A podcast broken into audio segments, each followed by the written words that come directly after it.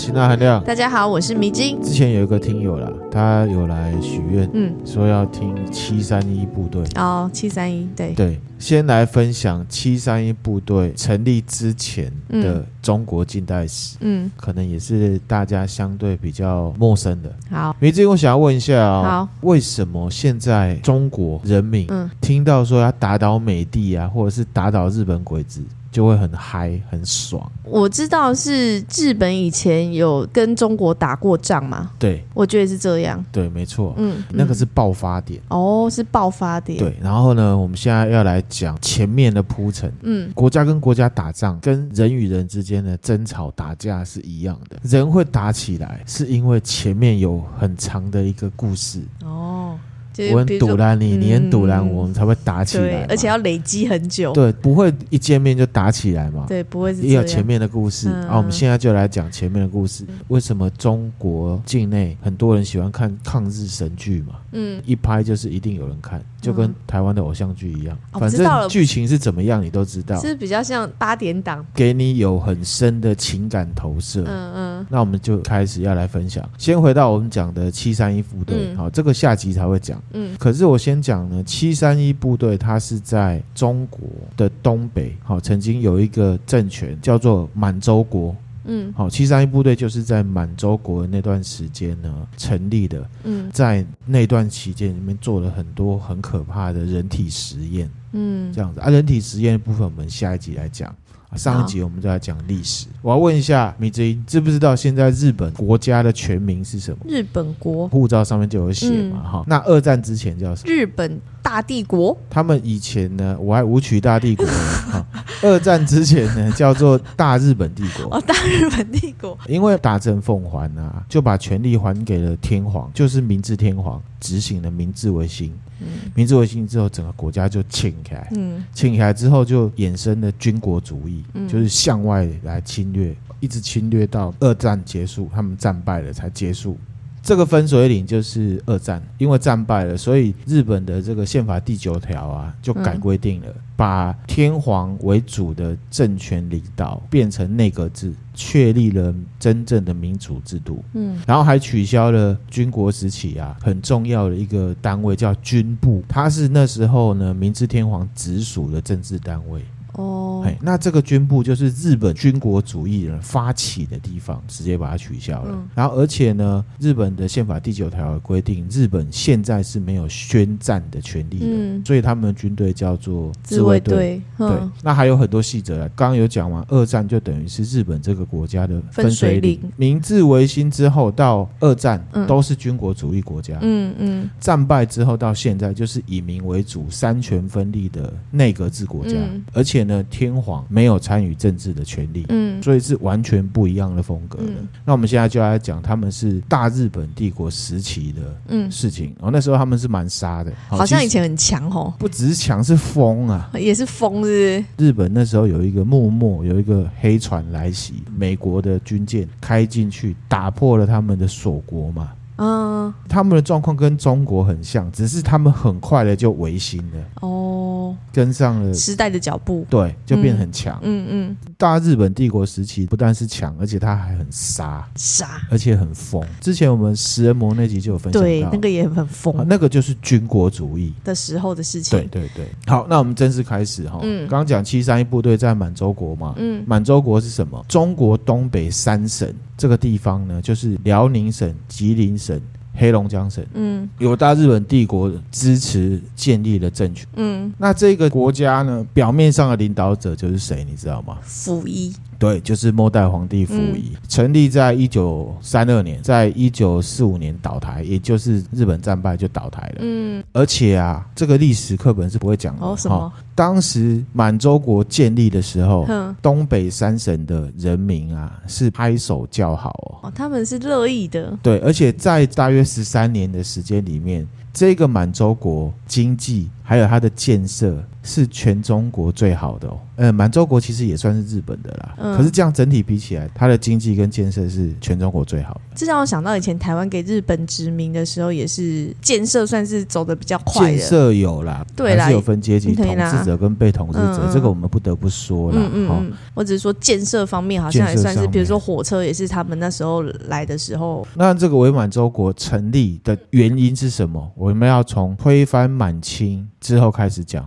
问一下迷之音哈。国父推翻满清之后啊。左右近代中国历史的主要的因素是什么？问题听不太懂。好，答案就是军阀。之前呢、啊，我们在分享四大奇案的时候啊，有提到过湘军。对，好，他们本质上呢，就是一种军阀。嗯嗯，军阀这东西呢，几乎是成为左右近代中国历史很关键的、很关键的内部因素。嗯，这个也是为什么现在中国政府都会透过他们发言人说，请不要干预中。国内政，嗯，嗯，这件事情我们听起来觉得很莫名其妙，可是他们站在墙内，这件事情是符合他们逻辑的哦。因为以前的中国完完全全就是分裂的状况，嗯，不只是分裂。如果你是好几个国家各自为政，大家平平安安也就好了。可是不是。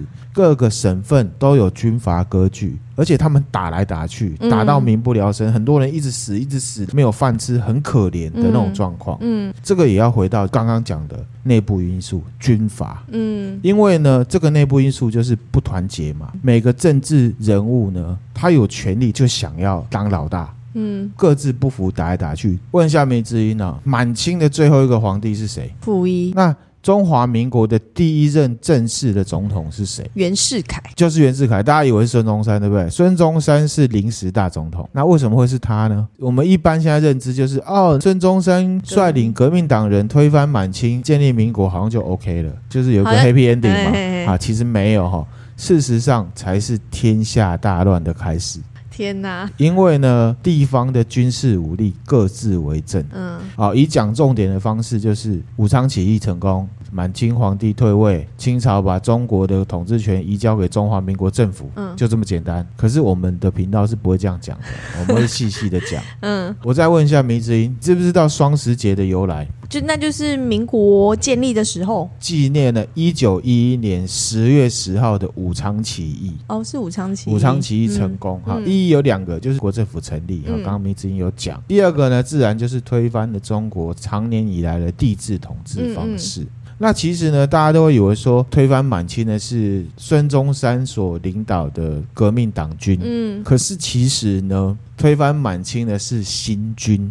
新军是什么东西呢？之前有讲到，光绪皇帝要维新，慈禧太后不给他维，把他软禁起来了。嗯、之后他又要维新嘛，他那时候是真的有维新。那维新的项目里面就有其中一个，就是呢，他们要试做内阁总理。好，那内阁总理就是袁世凯。嗯，第二个是新式陆军。就是所谓的地方的一些旧式军队有没有把它翻新成新式陆军？嗯，就叫做新军。嗯，而且呢，这个新军的首领刚好就是袁世凯。哦，那在一九一一年十月十号的时候，革命党跟清朝的新军呢，在中国的武汉发生政变，占领的湖广总督府。十月十二号就建立了中华民国的二军军政府。而且这个军政府差点自己就独立，哦，马上打开都给他开，你知道吗？一九一一年武昌起义的所依赖的军队，主要就是袁世凯为首的北洋军事武力，也就是新军。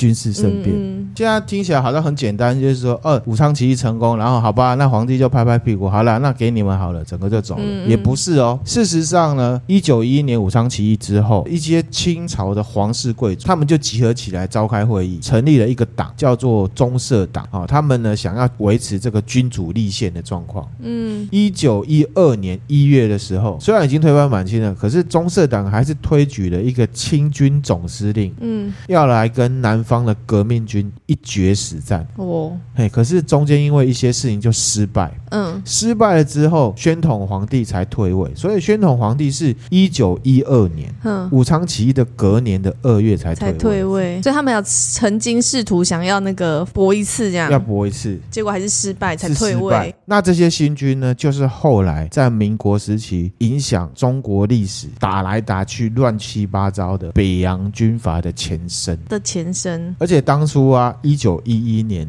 武昌起义起来之后，新军起义嘛，嗯，陕西、湖南也接着起义，江西、安徽、江苏、浙江、福建、山西、四川、云南、贵州也起义，而且呢，嗯，中间有一些省份是直接想要独立的哦。这难怪啊，这难怪现在，嗯。那个中共他们那边会很害怕新疆啦、西藏啦，他们吵着要独立，这个、就好像压下来。没错，他们听到独立这件事情就会整个跳起来，嗯、因为会有骨牌效应。对，以前就有了耶，那时候就是这样哦。那《道德经》我有分享过，嗯、一个人或一个国家越强调什么，就表示他越缺什么。没错。所以中国他一直在强调他们中国很团结，他们没有办法接受独立，而且一个也不能少。嗯，那是因为他们要把独立。的声量压下来，大家可是我们像爆米花一样，叭叭叭叭遍地开花。为什么香港前一阵子他们下重手？嗯，那个就有点杀鸡儆猴的概念。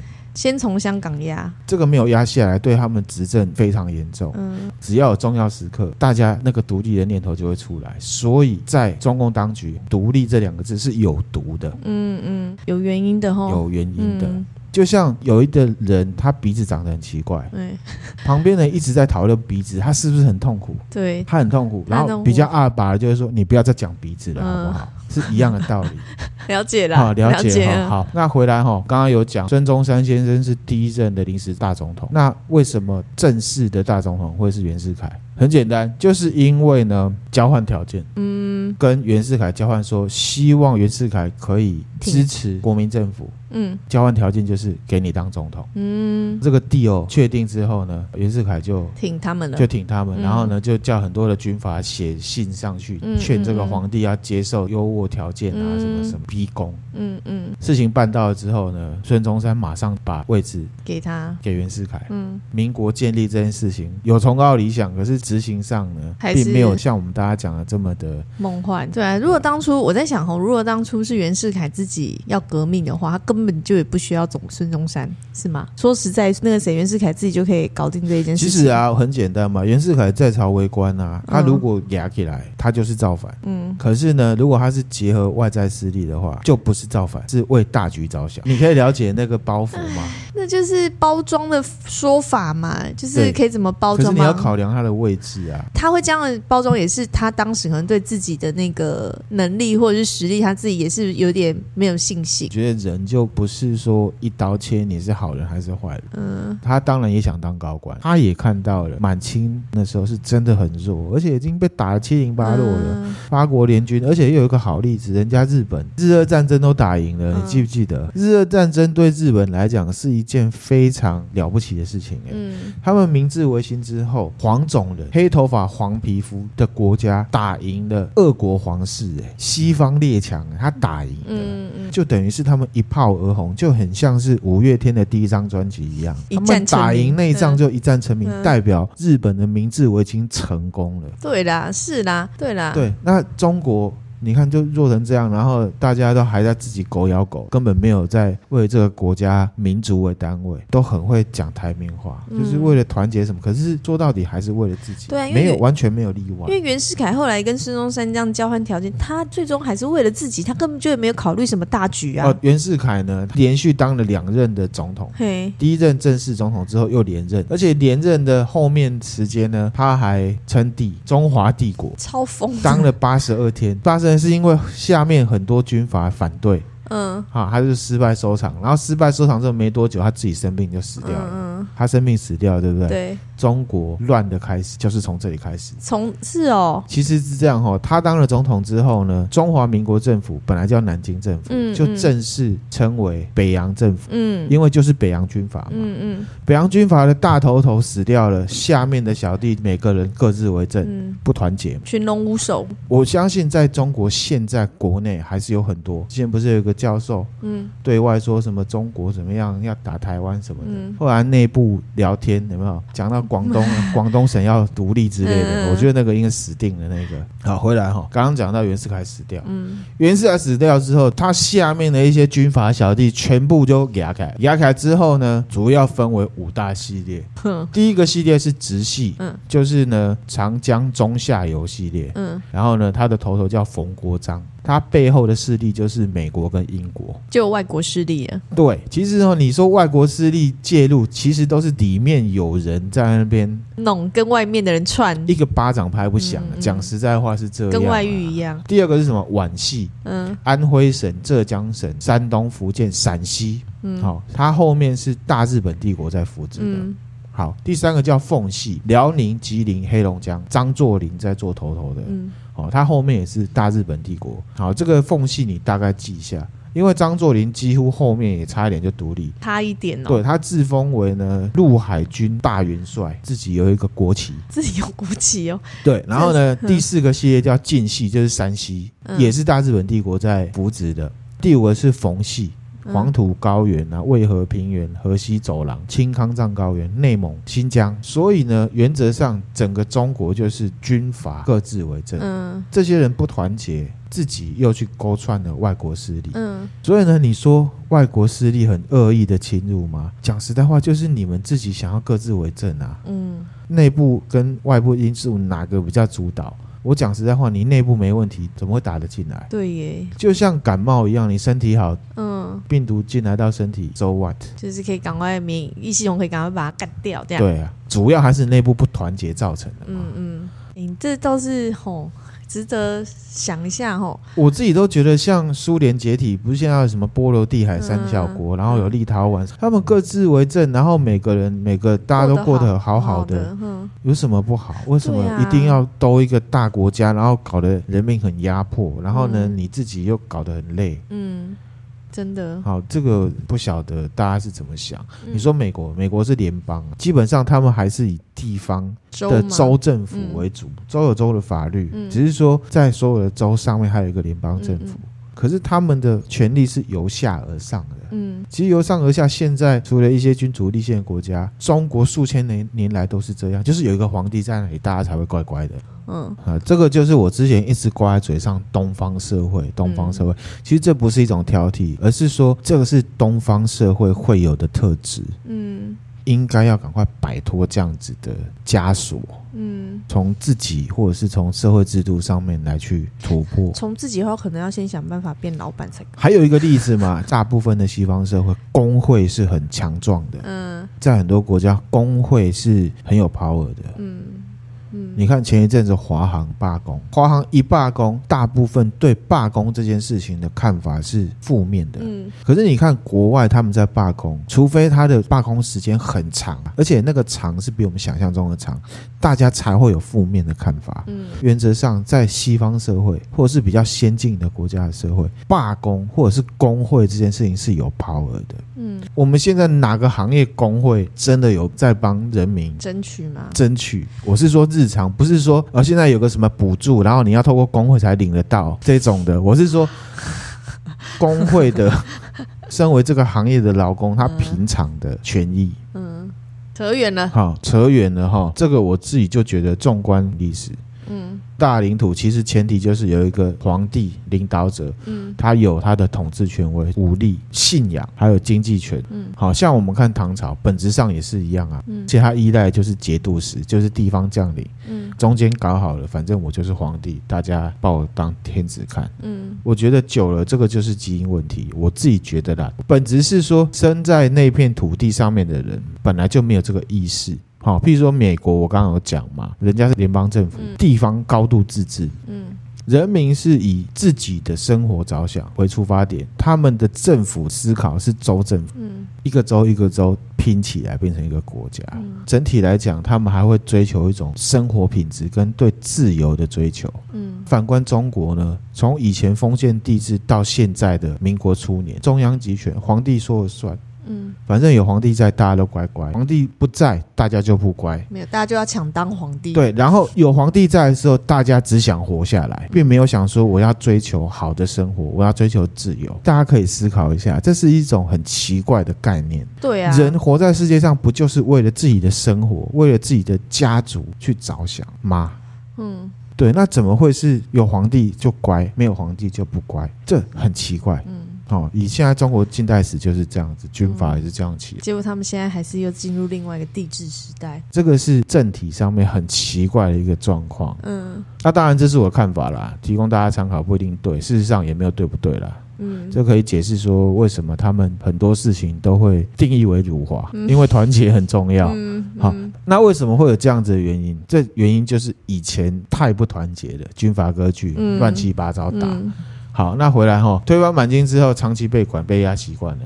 嗯，现在有点自由空气，大家就想要当老大，嗯，人人各怀鬼胎嘛。袁世凯死掉之后，军阀整个各自为政了，对不对？对。这边快转，因为我们等一下要讲重点。事实上呢，从中国推翻满清到早期的北洋政府，一直到北伐。中国整个都是乱，都是在打。内乱。北伐完了之后，其实是到一九二八年的白姑屯事件，这些军阀的影响力才算比较没有一点。嗯，白姑屯事件呢，就是呢，刚刚讲那个张作霖啊，嗯，人称东北王，他也称王，海陆元帅，元帅，大元帅嘛，对，他在火车上面被炸死。哦，那有人讲是日本做的，因为等于日本人觉得他不听话了。那这个人要特别提一下哈，他的儿子就是大家都认识的。嗯，谁？张学友啊，张学良，对，少帅张学良。这之后我们再来分享哈。张作霖死了之后，张学良继位，他就把北洋政府的旗帜换成青天白日满地红的旗帜，正式呢跟那时候的中央政府合作。嗯，中国国民党领导的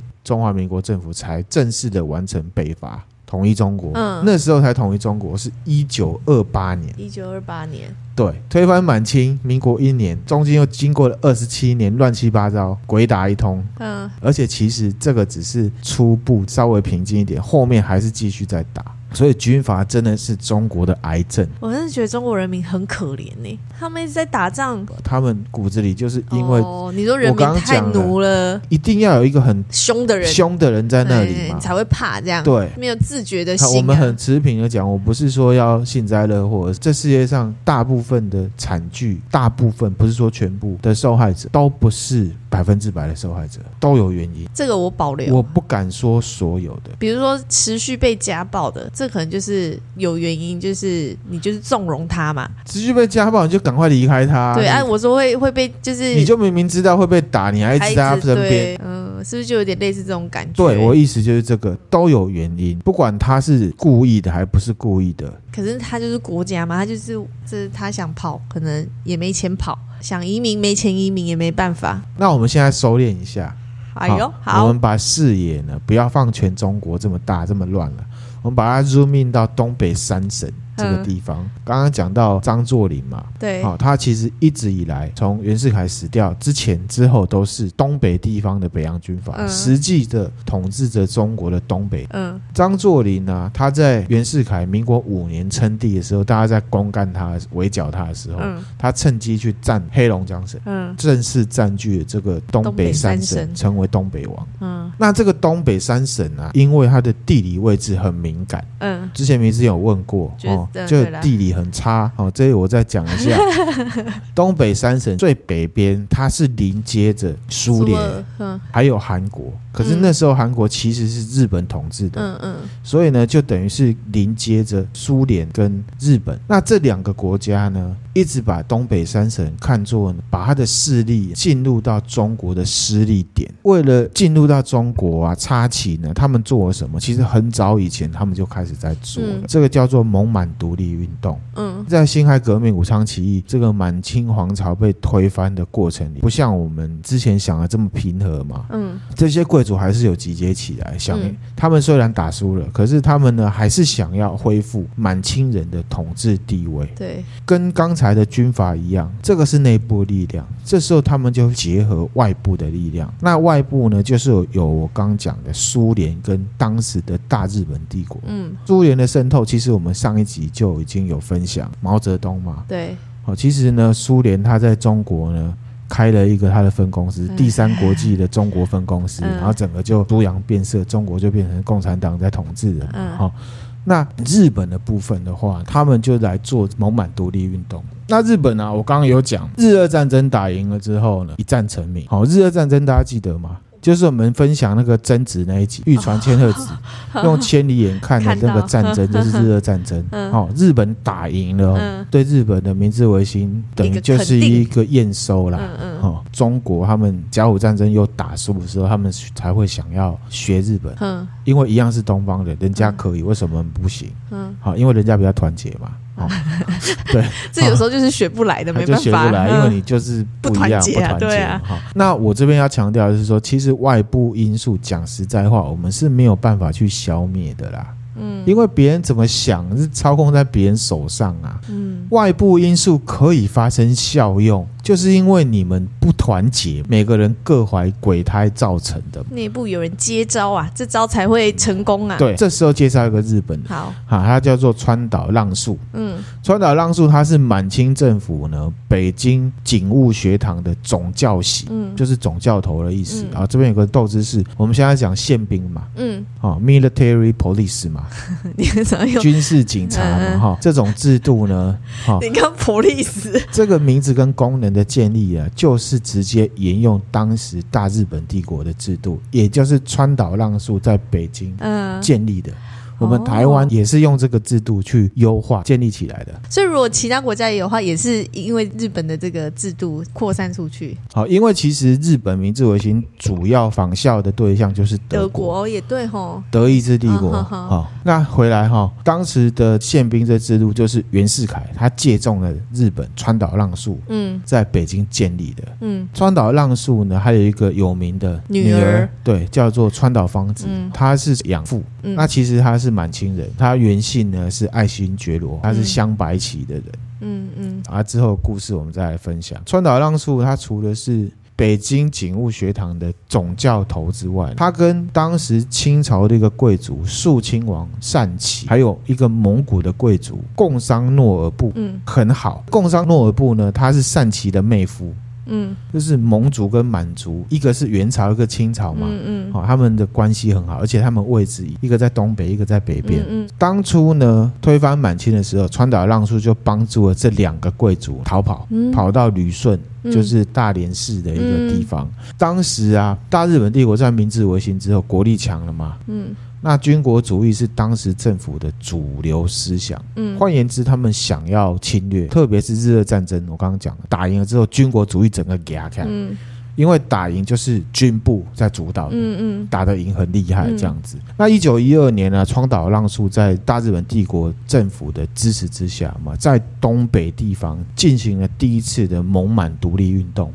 就是要扶植这个肃亲王善祺当皇帝，而且呢，想要建立满蒙联合王国，嗯，就是以民族为单位，蒙古跟满族两个民族结合起来，以前的贵族，然后在东北地方再弄一个。弄一个王国这样子。他当初去找了东北王张作霖，嗯，游说他支持，就是说，哎，我要做这我们日本都一直支持你啊，那你要来支持我们，嗯嗯，可是他没有同意，嗯。因为他自己也想做王，又是这样。就没有成功，嗯，所以蒙满独立运动第一次就失败。失败了，嗯，那失败之后呢，这个势力这个想法一直都在的，嗯，那这个蒙满独立运动啊是日本做的，嗯，苏联有没有在做？除了共产党之外，嗯，在那个时候也扶植蒙古国，嗯，外蒙，嗯，一九二一年蒙古人民革命党在苏联红军的帮助之下呢，建立政权，蒙古人民共和国定都在库伦。现在叫乌兰巴托啦，嗯嗯，现在的蒙古国是民主国家哦，所以是现在的蒙古国就是从那时候开始独立了，一九二一年，而且是苏联扶持他们的，嗯嗯，而且呢，蒙古人民共和国现在是联合国的成员国。是全世界都都认可的，而且现在蒙古国是走内阁制、会议制，宪法充分的保护言论跟宗教自由，而且是多党制。现在国内有十六个政党。哎，啊，这外蒙就是外蒙。那时候中共现在在干在干嘛？那时候还没有。一九二一年的时候是民国十年。哼，是中华民国政府的时候，现在中共还没有起，中国共产党还没起来，还没起来，哦、而且他们扶植的是同一个老大、啊，总公司的 CEO 在扶植这个，你敢讲话？嗯那回来哈，对，好像刚刚又又把重点放在中国去了。好，那回来哈，这个蒙满联合王国失败之后，他的满族跟蒙古的好朋友就放弃不玩了。嗯，好，那有没有第二次？有，嗯，还是老话一句，每件事情都是一个巴掌拍不响。嗯，外在势力可以发挥，就是因为你内在存有矛盾嘛。嗯。这个大家也可以以古见今。嗯，为什么总是会有外在力量要在我们的国家内部呢制造矛盾？因为他们在寻找失力点。嗯，那刚才讲到第一次的蒙满联合王国失败之后，其实还是有不少的满洲贵族呢想要复辟。复辟就是恢复他原本贵族的地位。嗯。同时呢，在中国那时候都是文盲，而且大家已经习惯帝制了，有很多的平民、老百姓、农民都非常的认同满清帝制，想要回到清朝的那个时代。是哦，所以刚才讲满洲国成立的时候，大家是夹道欢迎。嗯，这样子的人跟这样的思想是跟外部势力，也就是大日本帝国的利益是可以结合起来，所以才有这么大的施利点。嗯嗯，而事实上不止日本啊。各国都一样。从清朝的锁国情况被打开之后，各种割地赔款，在清朝末年的时候早就已经进来了。嗯、日本主要的势力点就是东北三省啊，内部势力我们刚刚讲很多，就是不团结这样子。我们来讲一下大日本帝国的外部势力为什么这么贪心，想要来这边插旗。嗯，大日本帝国啊，我们一讲到以前二战的时候，常常会听到什么大东亚共荣圈。嗯，不是一种呼啦圈，它是一种共荣圈。共荣圈哈，十九世纪末到二十世纪初，日本通过了明治维新，现代化，跻身呢工业列强。嗯，它是强国了。嗯，可是呢，他们日本国内很缺乏矿产资源。嗯嗯，那在这个时候呢，就有一个很有名的人，他就跳出来了，嗯，叫做福泽谕吉。嗯。好，福泽諭吉是谁？你知道吗？不知道。好，日本万元钞票上面的那一位。的那一位哦。嘿，他有写了一本书，叫做《脱亚论》。嗯，《脱亚论》呢，里面有提到一个想法，不算坏的啦。他说呢，日本跟中国是邻近的关系。对。日本已经成功的现代化了。嗯。可是中国还是很落后。哦。所以他在书里面觉得应该要帮助中国改善跟建设，不然的话，中国一定会拖累日本，让日本也遭受损害。嗯，这样想法好像有一点奇怪。可是你现在想，嗯，我们呢是中产阶级家庭，嗯，两个人住在一起很开心和乐，嗯，可是我们邻居呢，全家都八加九，嗯，每天就打打杀杀、砍来砍去的，你是不是会想搬家？对，可是国家是搬不了家的。对，他的想法大概是这种感觉，可以想象，可以理解。我觉得他这样子的出发点好像也是好，就是推己及人嘛。我们自己过得好好的。譬如说，现在已经有文件可以证明说，病毒是从武汉实验室出来的，嗯，你就可以去想象。嗯，他那个病毒爆发的时候，是不是周边国家会很差的打？对，没错，一样的道理。我已经强了，嗯，隔壁的不强的话，总有一天会拖累我们，所以我们要帮助他强。嗯、他本来的想法是这样，嗯、结果呢，好心做坏事。因为日俄战争赢了之后，大东亚共荣圈的思想被军国主义者包装，嗯，变成侵略。对啊，我知道啊，就是思想没有。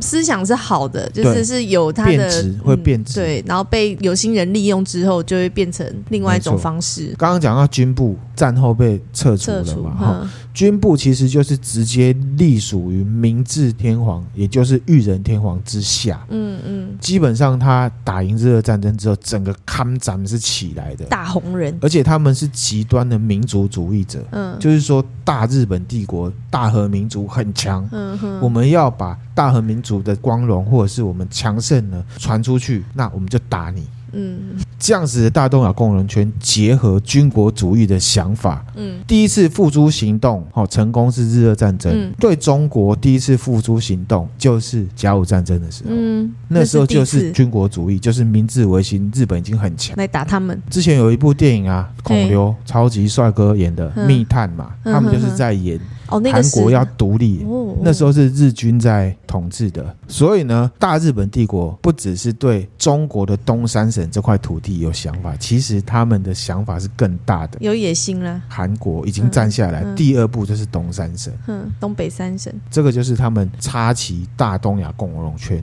在中国的第一步。嗯，好，那回到满洲国，事实上呢，中国的境内刚才讲很乱嘛，各种势力都有。嗯，那也有中国人是希望恢复帝制的。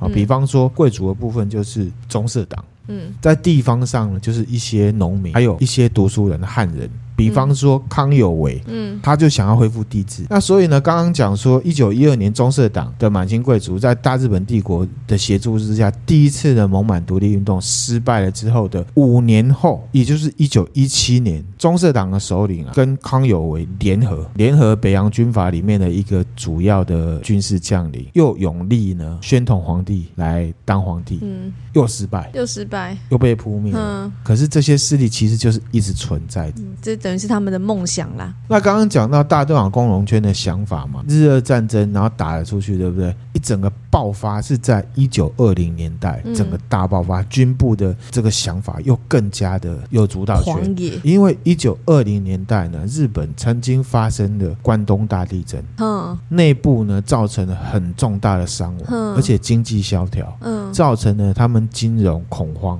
嗯，加速了要向外求生存、拿资源的这个欲望，所以军部就拿了冲浪板来冲这个浪，把这个事情呢一路往前执行下去了。一九二七年的时候，日本的首相呢叫做田中义一。嗯，那时候的内阁跟现在内阁地位是不能，嗯，因为那时候的权力都是在天皇身上。嗯，田中义一的这个内阁呢，把大东亚共荣圈的想法付诸执行，叫做蒙满政策的一个文件上面。嗯，它里面就提到说，蒙满也就是中国的东北三省，还有内蒙地区。嗯，跟中国本土要分离开来，要分离开来，就是我刚刚讲福泽谕吉的那个概念嘛，有点像是这一块要跟中国本土分离开来，这一块他们要让它强，嗯嗯嗯嗯，这样子就等于是防火墙。哦哦，了解。本来是这样子的概念，嗯，可是呢，这时候的军部因为很有抗战，他就去批判说，你这个内阁软脚虾，应该要直接去把他们占领下来，这样子才有办法去执行你那个所谓的东亚共荣的概念。嗯，嗯，那军部很有 power 啊，直接跟天皇讲，天皇说，哦，好啊。放手给你做，所以一九三零年呢，大日本帝国对中国的东北三省发动九一八事变，正式的对外侵略。那时候日军啊，他说呢，张学良率领的东北军啊，故意把南满铁路啊炸坏，而且那时候的南满铁路是归日本所有的。嗯嗯。就是说，你东北军队把南满铁路炸坏，很恶劣，所以他就发动攻击。嗯，那为什么他们这时候要发动攻击？他们也是有看时间的。嗯，中华民国政府当时正在内战。哦，趁人家乱的时候，也就是所谓的中原大战。嗯，那中原大战是在打什么东西呢？嗯，中国人真的是不团结哈。嗯当初就是因为北伐完了，蒋中正就看到说军阀割据这么严重，嗯嗯，就是因为你们每个人都拥兵自重。嗯，北伐完了，应该就是要把所有的军权削掉，嗯，降低军人的数量，还有军事预算。嗯嗯，结果呢，这些军阀不爽，就是噼里啪啦两个又在往内互打，打得乱七八糟。所以日本他们就趁这个时候打进来。我当然就是趁你病要你命啊，不然呢？对啊。本来就是这样啊，嗯、这就是战争嘛。嗯、这时候呢，张学良的东北军其实也有调兵去支援蒋中正打这个中原大战。哦，同时呢，他也接收到蒋中正的指令，他说针对日军的进攻不可以抵抗，嗯、以免腹背受敌。他就要先定内乱呐，平定内乱。所以呢，三个月日军就完全占领了东北三省，因为他们都没有抵抗，因为张学良就等于是听蒋中正的。对。这时候已经内乱打得头昏脑胀了，对不对？嗯、其实蒋中正那时候针对大日本帝国啊进军东北三省的行动，他主要是要靠国际，嗯，就是想要让列强看，你看日本这样乱打，趁我家兄弟在打架，那你们就把我们家的客厅给占了，嗯，你看怎么办？嗯、啊？可是那时候呢，还没有联合国，嗯，联合国是一九四五年才成立的，哇，呃，只有国联。而且那时候国联是没有仲裁能力，再加上那时候的强国自己本身也都是殖民国家，嗯，所以大家公干的力道没有很大，嗯，还是要讲一下吧。所以在国际的调停之下呢，日本的军队在一九三一年退出东北三省。哦，他们自动退出，退出，哦，退出，可是建立了满洲国。哦。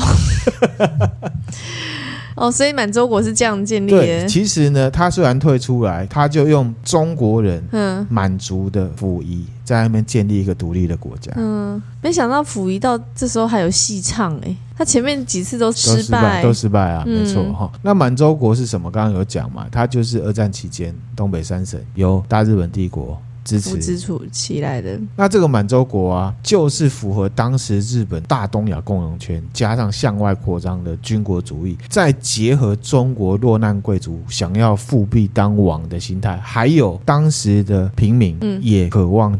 恢复，因为民主对他们来讲太陌生了，而且民主啊，我可以讲话啊，我要讲什么？无所适从。我要讲什么？嗯，家里面有老大，不是很好吗？我就听老大就好了，我就不用负责任了。在他面前，我也会比较懂得约束自己。嗯，没有大人管的话，整个人就狂起来。我狂起来，连我自己都怕。嗯，就大概这样的概念。嗯，那事实上呢，是很搭的。为什么？因为东北本来就是满清人的文化发源地。嗯，成立之后呢，一九三二年啊，日本关东。军的司令兼满洲国的大使武藤信义跟满洲国的总理签订了日满协议书，规定日本呢正式承认满洲国，嗯，而且呢在满洲国驻军，负责呢满洲国的国防，而且日本呢有权开发东北三省的矿山，嗯，因为日本呢缺乏矿产，嗯，所以也是交换条件谈好的啦，都是谈好的。那日本呢有权呢担任满洲国的官员。嗯，然后日本也有权呢，向满洲国来移民。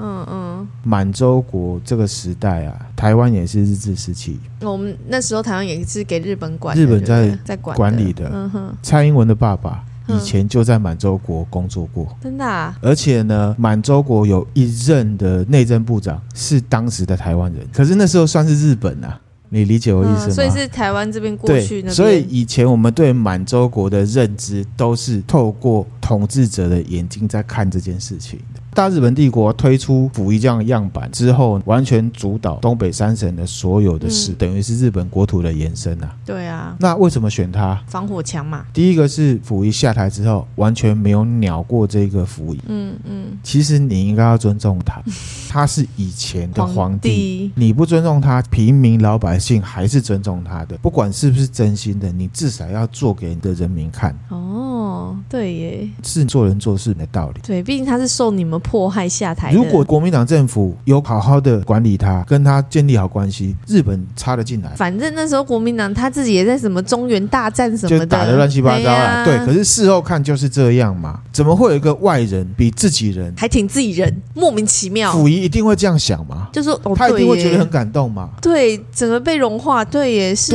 哎，拉我下来把我当乐色。嗯，外面一个人对我超级好的，还想着帮我复位，对，还要帮我复位，然后我只需要跟他交换一些条件，何乐而不为？何乐而不为？对，真的。第二个原因是什么？满洲跟蒙古本来就有一些旧阶级啊，嗯，对，清朝还怀有一些传统项目，嗯。第三个，一般农民平民，嗯，对于满洲爱新觉罗啊这些政治皇帝是很欢迎，嗯。什么是民主共和？我真的不懂啊！以前那样不是很好吗？现在乱七八糟的，然后一直内战。一般的市井小民懂得不多，懂得不多的人最不喜欢的就是什么？嗯，改变。现在也是。对啊，我这样讲跟现在小粉红好像有点像哦。台湾也是啊，很多人很守旧，不喜欢改变，不想要接受新知识。为什么？怕改变，就是第一个，嗯，你说他没有办法理解新的东西，你理解不了他，你怎么可能接受他？就是也是要先理解，你才能决定自己要不要接受他啦。你要理解，你才有办法接不接受嘛。那这时候满洲国的政权建立之后啊，我们来看一些不一样的视角。嗯，第一个视角呢，就是我们历史课本里面看到的傀儡政权。哦好，满洲国就是日本关东军扶植的邪恶政权，而且呢，它是傀儡政权，夺取中国的利益。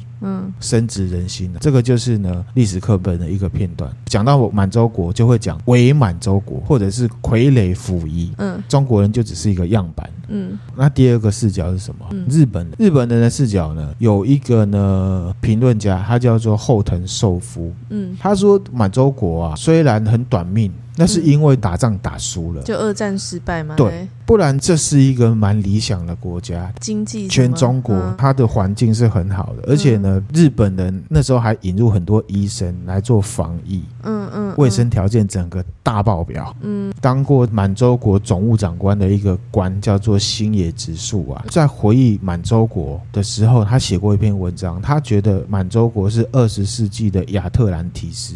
哇塞，这么高评价！其实他们在做的那件事情，也许是在军国主义的支持下去做的。可是，在当地的执行者，当然军人可能会有一些阶级上面的那个，可是他们有的人真的是希望可以把这块地方变成一个很好的地，一个理想之国。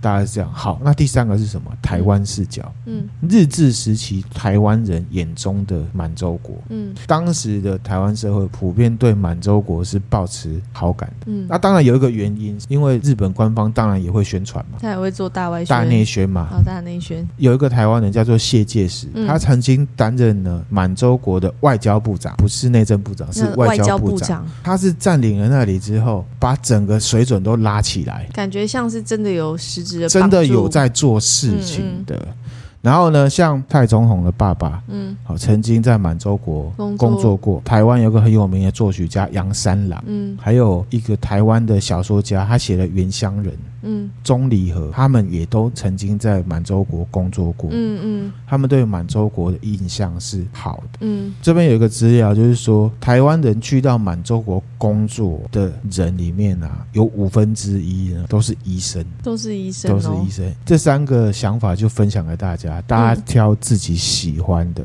或者是跟你观念相近的。对，那第一个想法当然就是我们国高中历史会念到，政府希望你看到的东西，那是侵略的结果。嗯，会有满洲国，你内部很差嘛，很多各种因素去造成的。不管你是支持哪一种，或者是自己有一套论点，那都很 OK。因为那就是你思考过，那就是你自己的想法。嗯，把满洲国讲完之后呢，我们接下来下一集就要来讲七三一部队。嗯，啊，七三一部队就是日本在满洲国里面做的坏事。哦，就是他有让他经济好，整个水准拉高，但同时也有做一些对。什么怪怪的事情这样啊，奇奇怪怪的事情，嗯嗯，这样。七三一部队他们是精英部队，嗯，里面全部都是医生，全部都医生哦，全部都是医生，而且都是日本京都帝国大学，嗯嗯，高级精英，嗯，来这边的。那我们今天分享的内容就到这边啦。嗯，那如果喜欢我们的内容的话，欢迎追踪我们的 FB 跟或 IG，也可以赞助我们，给我们一点小小的鼓励哦。谢谢大家，谢谢大家，拜拜。拜拜。